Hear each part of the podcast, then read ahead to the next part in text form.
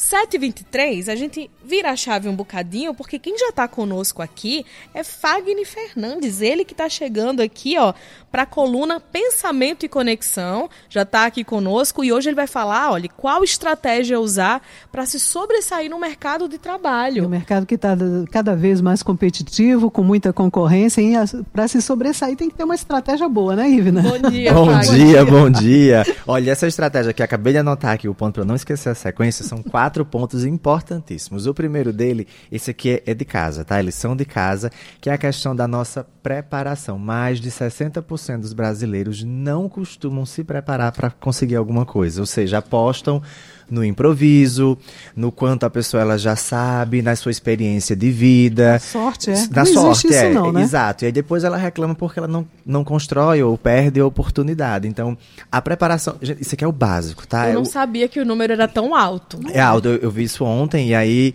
é, eu estava fazendo minhas leituras e anotei isso. Não, isso tem que ir para a nossa coluna amanhã. Então, vejam só, as pessoas não se preparam, ou na verdade, o que é, qual é o discurso? Elas esperam as coisas acontecerem ou chegarem para só então pensar nessa preparação. Quando na verdade a gente precisa estar nessa, nessa, nessa busca de preparar para poder construir essas oportunidades e quando elas chegarem a gente conseguir estar tá, tá preparado para o negócio. As pessoas falam assim, mas eu vou me preparar para quê? Você tem que saber o que você quer e aí tem uma linha de, de né, tem um caminho para você se preparar para uhum. isso. E hoje, com esse movimento da comunicação tá mais ampliado, o que não faltam são oportunidades de você estudar, de você se preparar, cursos e mais cursos, para que você não aposte tudo no improviso, mas que realmente você possa estar ali pronto para o jogo acontecer. Tem gente que aposta só na beleza física também para conseguir? Tem, tem. E a imagem, ela é importante. Dependendo do contexto, ela tem ali um percentual de 2 a 4% de relevância. Você vai falar assim, mas isso não é pouco comparado a 100%? Mas é um ruído que causa grande impacto quando não ajustado ajustado. Então a gente precisa sim ter essa, essa observância sobre a nossa imagem que vai para o campo físico e também para o campo visual, que é o nosso, a nossa vestimenta, o estilo, tá? Então a gente uhum. precisa alinhar o físico com o estilo, aí entra um pouco das cores, entra um pouco do contexto, do ambiente, porque tudo comunica. Então Mas você... o conteúdo também. Isso, aí é em seguida vem, vem, o conteúdo, que é o que a gente chama hoje muito, está muito em alta a ideia de posicionamento. O que significa isso? É você criar conceitos e gerar novos significados a partir do que você faz. Então hoje estão surgindo novas profissões, novas formas de a gente trabalhar no mercado. Cada vez mais o ensino técnico ele se aproxima do ensino médio, porque é, é uma transformação, é uma necessidade hoje. O jovem hoje ele consegue ter mais aptidões quando comparado à nossa fase em que nós estudávamos, por exemplo. Então, cada vez mais estão surgindo conceitos, tecnologias, ferramentas. Então, a gente precisa entender com, como criar novos conceitos para também gerar novos significados e aí gerar valor para que a gente possa dinamizar todo esse processo. Uma outra habilidade que fomenta toda essa estratégia são os recursos de comunicação. Quando a gente fala comunicação, as pessoas se perdem muito porque são muitas informações de fato. Mas a princípio são três que a gente precisa olhar bem o quanto a forma como você fala, a forma como você se relaciona e a forma como você escuta. Quando você gerencia esses três pilares, você melhora o seu potencial de negociação, você melhora a forma como você se prepara, a forma como você é, busca desenvolver o próprio posicionamento, conquistar as pessoas, sem que você precise se esforçar ao ponto de tornar aquilo maçante. É a ideia do vender sem vender. Eu uhum. vou tornar esse diálogo extremamente íntimo e, e gostoso. E atualmente a gente tem trabalhado muito a ideia do neuromarketing, que é trabalhar comportamento sobre consumo.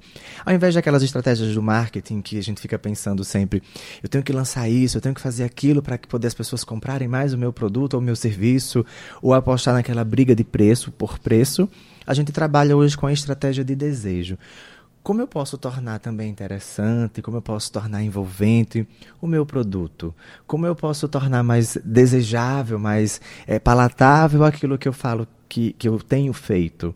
Então, quando a gente ajusta esses elementos, nós conseguimos modificar as estratégias de mercado e conseguimos sair na frente.